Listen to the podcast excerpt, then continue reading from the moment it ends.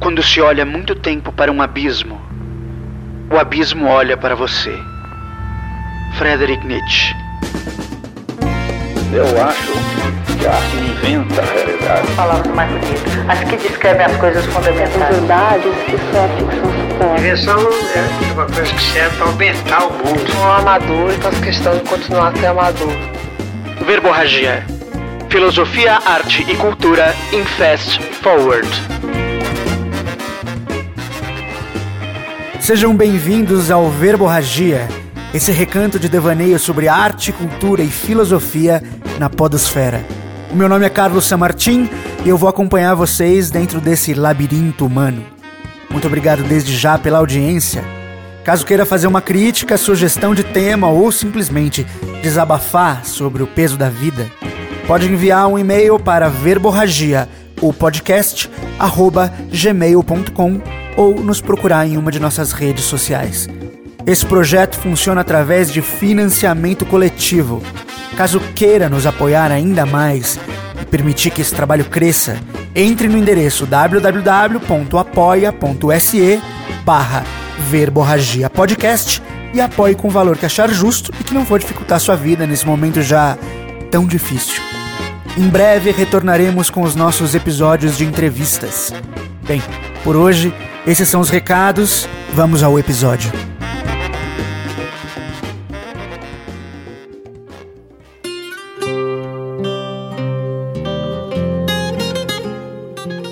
Os dias nos atropelam com suas horas sem fim. Vivemos esse mundo de instantes infinitos, todos eles registrados por câmeras, anotações, memes, vídeos. Respiramos dados ininterruptos e a memória, essa coisa muscular, física, perecível, se torna digital e aparentemente eterna. E a eternidade, assim, sem reinvenção absoluta, objetiva, é fatal para a humanidade.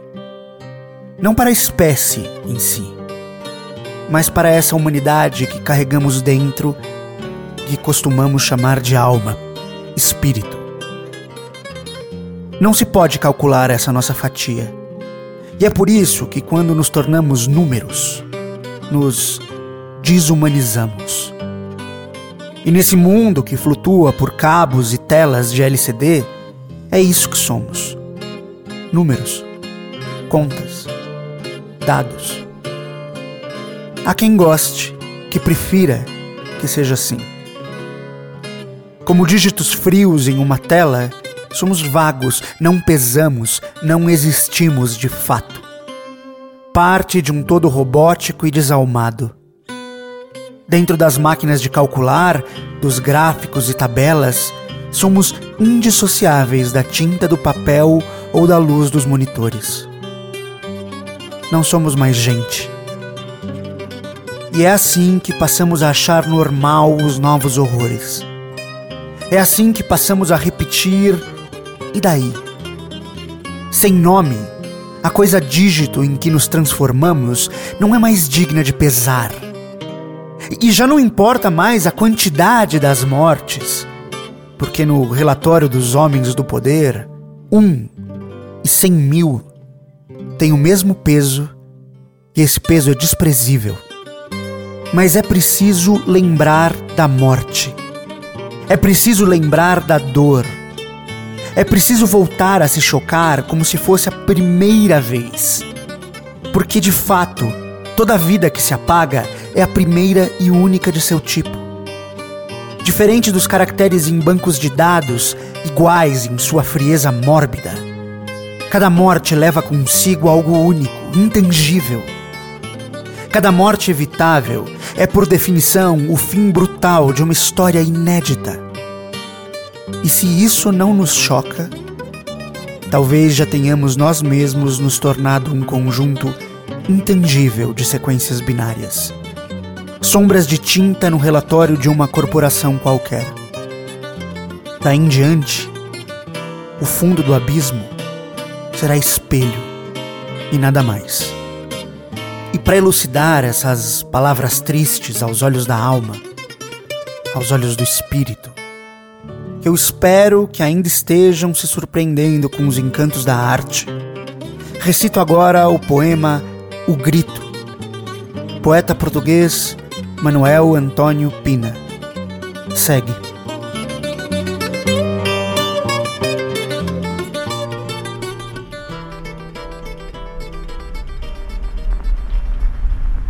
Não valia a pena esperar. Ninguém viria. Que nos segurasse a cabeça e nos pegasse nas mãos. Estávamos sós e essa solidão éramos nós. E era indiferente sabê-lo ou não, ou gritar, ou acreditar, porque ninguém ouvia. O grito era a própria indiferença. Presente, apenas presente a memória presente, a esperança presente, e no entanto houvera um tempo em que tínhamos sido talvez felizes, quando não nos dizia respeito à felicidade, e em que tínhamos estado perto de alguma coisa maior que nós, ou do nosso exato tamanho, como um animal devorando-se por dentro a si mesmo, consumira-se, porém, o pouco que nos pertencera os dias e as noites, a certeza e o deslumbramento, a cerejeira e a palavra cerejeira ainda eram em carne na nossa jovem boca. Nenhuma beleza e nenhuma verdade que nos salvasse, nenhuma renúncia que nos prendesse ou nos libertasse, nenhuma compaixão que nos devolvesse o ser ou mesmo, ou fosse morada de algo inumano como um coração Nenhum passos ecoavam no grande quarto interior, nenhuma pálpebra se abria. Como poderíamos não nos ter perdido? Entre dez elevado a mais infinito e dez elevado a menos infinito, uma distinta presença impalpável na indiferença azul. Sós, sem ninguém à escuta, nem a nossa própria voz. Muito obrigado por ouvir até aqui. Curta e compartilhe para nos ajudar a alcançar um número cada vez maior de pessoas, mas é claro, só se vocês quiserem. É preciso estar atento e forte, amigos. É preciso se comprometer com o outro, amar o outro, escutar e lembrar do outro. Dê ouvidos à arte, à ciência e ao jornalismo, comprometido e sério, porque são eles e não aqueles que querem nos converter a dados meramente digitais, que vão nos manter vivos, informados e sãos. Com amor, até.